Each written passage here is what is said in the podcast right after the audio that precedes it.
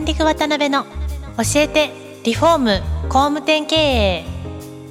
この番組はリフォーム工務店業界に特化した経営コンサルティング事業を手掛ける株式会社ランディングの代表渡辺翔一が住宅業界の経営者や幹部の方を毎回ゲストにお招きし業界のさまざまなことについてお聞きしていく番組です。えー皆さんこんにちは。さあ今週も始まりました。ランディング渡辺の教えてリフォーム工務店経営パーソナリティの渡辺翔一です。えー今回はですね、アートリフォームの大本社長にお越しいただいてます。よろしくお願いします。よろしくお願いします。えー前回前々回と非常に面白いお話をお聞き、えーできたんですが今回3回目になりますので、えっと現状、えー社長になられてから現在までの部分ですね現状どんな会社になななられてるのかみたいな概要の部分からちょっと簡単にお聞かせいただけたらなと思います。はいはい。そうですね。2008年の1月から現在に至るまで、えー代表の立場を預かってますが、えーっと、まあ、2008年の1月の時は関西ですね。え5店舗あったんですけれども、まずそれを全てショールーム化して、でエリアを、まあ、関西の中で拡大していって、でその後えー関東の方に進出してで東海の方に進出してで九州行って、で、えー現在。なのでエリアは現在に至るという形。で社員数に関しては、はい。えーっと2008年1月当時が大体30名ぐらいだったので,、はい。で現在は、えー240から50ぐらいですかね。ね。すごい規模になられてますね。いい。で、えーそうですね現在に至るというところ、えーまあ、ざっくりと今そんな感じですか。なるほど、なはい。るほど。で、実際にその、まあよくある考え方としては、一つの地域でどんどんどんどん出店、もう密度濃くしていって、まああの、ここに特化して、そこに特化して、フォーカスしてやっていくっていう考え方なんかも一般的だと思うんですけど、そういうふうにこう全国にこういうふうに、えー転化されていかれたっていうのは何かおお大元になるお考えってあるんですか？はいあの弊社の、まあ、ミッション、うんいわゆる理念ここが原点だと思うんですが、はい。えーまあ、それを達成達成するための、まあ、まずビジョンからなんですけれども、あの弊社のビジョンは業界の先頭集団へというビジョンを掲げてまして。あのマラソンで言いますと、はい。いわゆるそのレースの、えーペースであったり影響力ですね、これが最も大きな、えーポジションというのが先頭集団というふうに捉えてましてなるほど。我々はその業界の先頭集団に位置するというのがあー、まあ、計画というかうん。中期計画になってます、なるじゃあなぜそんなビジョンを掲げてるのかと言いますと、あの弊社のミッションが、まあ、言葉で言うと、うんうん。暮らしにアートリフォームを人生にアートリフォームをというこの言葉なんですけれども意味はですね私はこの業界をうん。まずもっと魅力的にしたいなと思ってます、なるほど。あのまあし金融業界からこの業界に移ってきた時にまず感じたのは、えー未成熟さ、うん。えーこれが魅力にも感じましたしまたなんていうんですかねこれを成熟させなければあのいけないというのも感じました。でこのリフォーム業界においてもうこれだけ大きな市市場ですね。あの5兆円とも7兆円とも言われてますけれども、この大きな市場をその魅力的にしようと思ったらやっぱりお客そのお客様からうん。そのリフォームをするということが、まあ、憧れだったり、うん。楽しみだったり誇りだったり、まあ、そういったあー豊かさですね、うん。これをもたらすことが必要なんですけれどもまだまだこの業界というのは、えーリフォームをするきっかけの第一位が劣化ですねなるほど。なので、えーここのゾーンをまあ劣化は劣化は1だったとしても、うんそこにその壊れてなくても、うん古くなくてもあーまだまだ使えててももっともっと豊かになりたいからリフォームしたいっていうような、まあ、そんな魅力的な、えー状態にしたいなというのが一つ、なるもう一つは、うんうんこの業界に関わってる人ですね。はい。そのうんこの、えー例えばうちの社員もそうですしその業この業界に関わってる人たちに対しても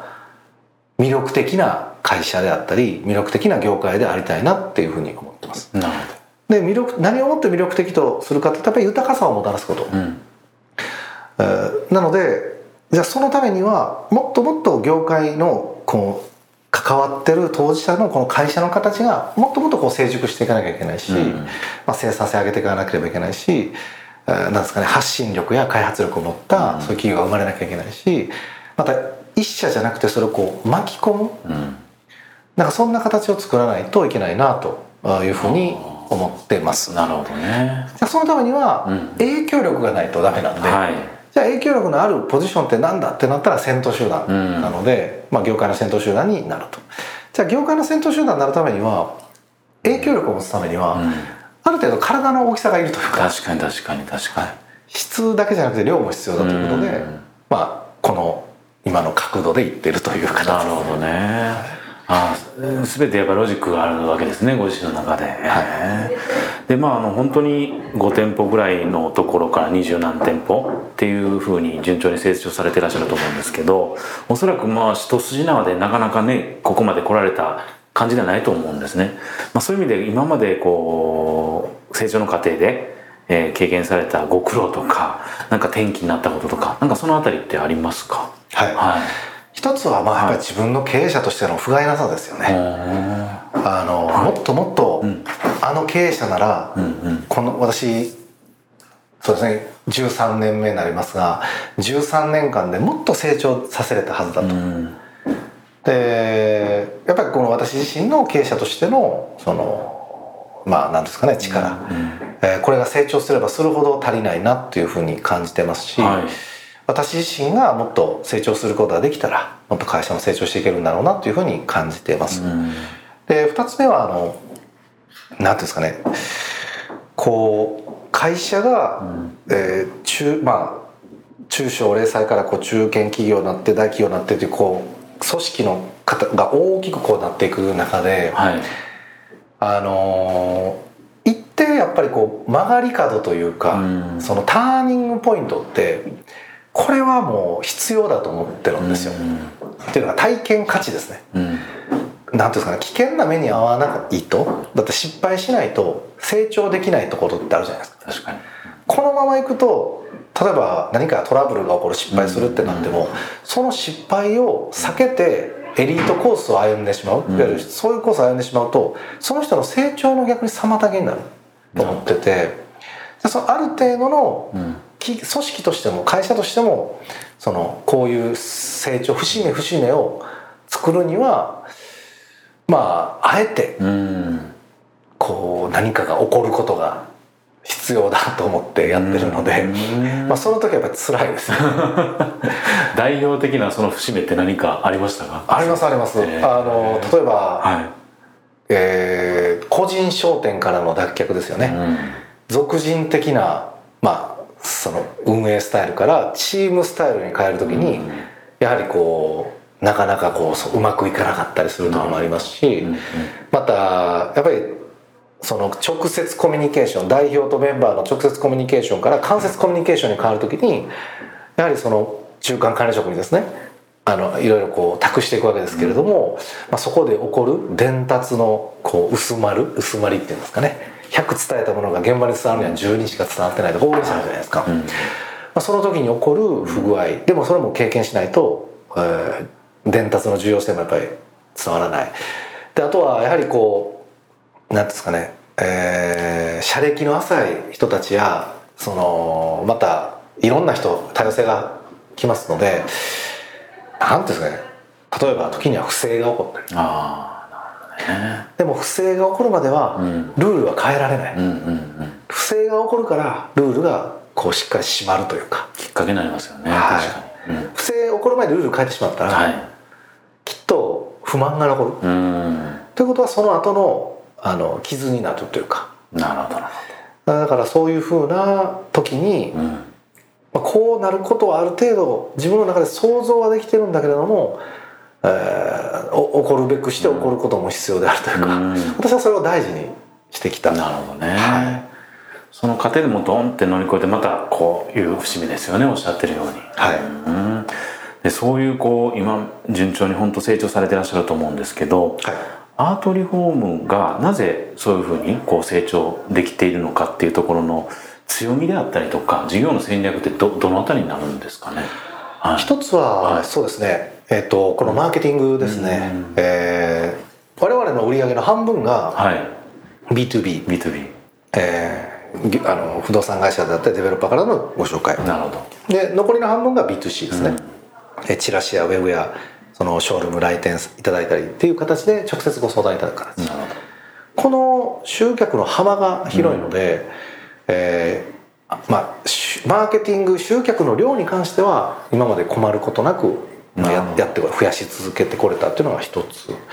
でもう一つは経営と現場を、うん、まあ分けている、うん、いわゆるその現場で活躍した、はい、えー、リーダーが、うん。経営を学んでいくっていうのはちょっとさらに時間が必要なので、うん、えー、もちろん多少そのもちろん経営には関わるんですけど、うん、経営は経営のプロフェッショナルをまあ陣立ててるというか。これは他から引っ張ってこられたりとかっていうことをされてるんですか？そうですね。例えば人事であったり、はい、マーケティングであったり、うん、まあそういったまあ、経理財もそうですけど、これは私は技術専門職だと思ってるのでなるほど。その専門職まあ、経験のある人間や才能のある人間が一緒に関わってくれることでそこのそのなんですかね期間がショートカットされるというか。確かに確かに、はい、その考え方ってすごいいいですよね。普通に考えたらそうなはずなんですけど業界的に幹部の方がね、はい、現場で営業で数字上げてどんどんどんどん上にね上がられて企画的経営的な仕事をしちゃう場合も多いですもんね。そうですね。なるほど。えー、であれですかねその拠点の立ち上げ方としてはまずあれなんですか？例えば関西から関東に出店しますってなった時に初め B2B の売上基盤を作ることから始められるんですか？拠点の立ち上げ方っていうのは。あこれはもう両方ですね。両方同時にやられる感じなんですか？はい、なるほど。ですから確かにおっしゃるようにその2つがあることでかなり裾野が広くなるというか。はい、うん、なのでエリアを、うん、まあ離れたエリアに展開する時の課題ですね、はい、人だったり集客だったり、うん、えー、まあ、施工体制このリスクを、まあ、なるべく最小限にするというかそういう考え方ですね。なるほどね。でそういう中で、えー、もう一つちょっとお聞きしたいのがあのここだけはまあ外せないっていうような、まあ、理念的な部分とか大事に事業展開で大事にされてるとことかその辺りの背骨の部分がもしあればお聞きできたらなと思うんですけど。そうですね、はい、それはもうミッション。ミッションおっしゃってた、はい、その豊かさを実現できるかどうか、うんうん、であったり業界を魅力的でにできるかどうか、うん、だから我々は儲かる、うん、けれどもそういう豊かさや、まあ、魅力につながらないものはやらない。っていうのと、まあ、いわゆるだから継続的なビジネスかどうかっていうのはちゃんと見ますしそのお客様にとってそのこの業界がそういうふうに移るかどうかだからなんですかそのために質を上げるであったり努力をする、うん、なんかそういうふうなところは大事に私はしてます。なるほどね、うん、あともう少しお時間あるんで少しいくつかまたお聞きしたいんですけどあの、はい、まあ、この番組聞いていただいている方がその工務店さんであったりリフォーム会社さんになりますんでそれこそあのそういう方たちの気づきになるようなですねところを少しあのお聞きしていきたいなと思ってるんですが、はい、あの大本社長のその事業を作られる中での例えばターゲティングの部分であったりとか例えば商品サービスの作り方であったりとかなんかその辺りで何かポイントとしてヒントになるようなことがあればいくつかちょっとお聞きできたらなと思うんですけど。はい、はい。そうですね、はい、リフォームの内容を4つのカテゴリーに分けたとすると、はい、えー、リペアリフレッシュリモデルリノベーション、うん、この4つに分けることができるかと思います。なるほど。でこれはリフォームの、まあ、内容ですね、うん、そのリペア修理修繕関係リモデルっていうのはあリフレッシュ2つ目のリフレッシュというのは、えー、単品のまあ入れ替え取り替えですね、はい。でリモデルっていうのは空間をこう入れ替えるもの、うん、えー、変えてしまうもの。でリノベーションっていうのはもうなんですかね。形を変える。形を変えてしまうっていう空間そのものを変えてしまうという、うん、この4つのカテゴリーに分けた時に弊社が得意としている領域はリモデルリノベーション、なるほど。このところだと思います、なのでターゲットに関してはここを求めてらっしゃるお客様が多いのかなとただあの総合リフォームという、えーブランドであるべきかなとも同時に思ってます。というのがお客様にとってはその領域も分かりにくかったりするので、まあ、なるべくとりあえず相談しようという気になるようなそんな会社を、まあ、もっと、えー目指しているというところですね。ね。なので商品サービスに関しても、はい。まあ、ほとんど年間今6500件ぐらいさせてもらってるんですが、もう95%以上が住宅ですね。なので住宅の領域に対して、えーまあ、いろんなサービスを行ってるんですけれども基本的には我々しかない、はい。と特別なサービスって私はないと思ってるんですでもフルサービスはありますよと。はい。そのどのサービスも取り揃えてますといううん。この安心感、ここは持つようにはしてますね。なるほどなるほどはい、であとは我々のサービスっていうのはコンサルティングいわゆるアドバイザーですね、はい。アドバイザーの空間コンサルティングここにおいてすごく重要なものがあると思ってますので、まあ、そこの、えーまあ、質、うん。これには非常にこだわってるというか、なるほどね。こういうとこあるんじゃないかなと思います。なるほどなるほど、まあ、そういう形で一つ一つのレベルをあのきめ細やかにこう上げていったりとかあとはお客さんにとってはその規模感であったりいろんな品揃えがあるよっていう安心感であったりそういったところでアートリフォームさんは選ばれてるっていうイメージでいいんですかね。そうですね、うんなるとりあえず、ほど。うん例えばイオンに行ったら何かあるやろとうか、んなるほどなるほど。そんな感じですよ なるほど、ありがとうございますでまあそういう形の商品であったりコンセプトのターゲティングされてらっしゃって実際その集客手法についてお聞きしたいんですけど B2B と B2C の割合でいくと今どどれぐらいっておっしゃってましたっけ？約半々です半々ぐらいで、はい。それぞれにもちろん活動、まあ、集客っていう意味での活動っていうのは終わりだと思うんですけど具体的にどんなことをやられてらっしゃるんですか？えっと B2B の場合は、はい。まああの企業様に対して、えーまあ、もちろん定期的なコミュニケーションありますけれども、多くはもう向こうからこういうふうな依頼があるから、うん。その例えばこの中古物件を購入したいとおっしゃってるお客様がリフォームしたらいくらぐらいになるのかっていう見積もりを出してほしいとか、えープランを出してほしいとか、あとこういうふうなメンテナンス状況になってるんでこのメンテナンス対応してくれませんかとか、うん。あとはやはり相手方がお客様に対してこう回質問うん回答がはい。できない場合は専門家として入ったりとか、うん。こういうので日々コミュニケーションが行われている状態。なるほどね。で B2C に関してははもうもうもうなんですかねこの業界の皆様ご承知だと思うんですけれども、あの基本的には、えー潜顕在的な媒体潜在的な媒なニーズを使われる媒体これを使って掛け算して、まあ、メディアミックスさせて、えー発信をして、まあ、ご相談まで至るという。なるほどもう本当にあらゆるメディア媒体、うん。まあ、手法をやるという形ですね。なるほどね。それこそポータルなんかでも本当にずっとね6年連続1位されてたりとかもういろんな入り口にまずは出しメディアミックスで出すっていうことをやられてるってことですよね。そうですね。なるほどその B2B の方はあれですか？そのコミュニケーションを持続するための舞台って何人ぐらいお持ちなんですか、今。もうこれはアドバイザーが兼任してますので。あ兼任されてるんですね。はい。ああのもう780人ぐらいいるんじゃないかなと思います、まあ、定期的にご連絡してコミュニケーション取ってみたいなことを日々やられてる感じなんですかね。そうですね、うん。もうでも日々案件が、まあ、発生しますのでその時にコミュニケーションは取れてるという形ですなるほどね。えーありがとうございます。3話目もちょっと時間になってしまいましたのでここまでとしたいと思います。え4話目は最終回ですね。あの今回聞けなかった部分と、まあ、今後どうされていきたいかっていうビジョンの部分ですね。いろいろ突っ込んでお聞きしたいなと思ってます。本日もありがとうございました。ありがとうございました今回もランディング渡辺の教えてリフォーム工務店経営をお聞きいただきありがとうございました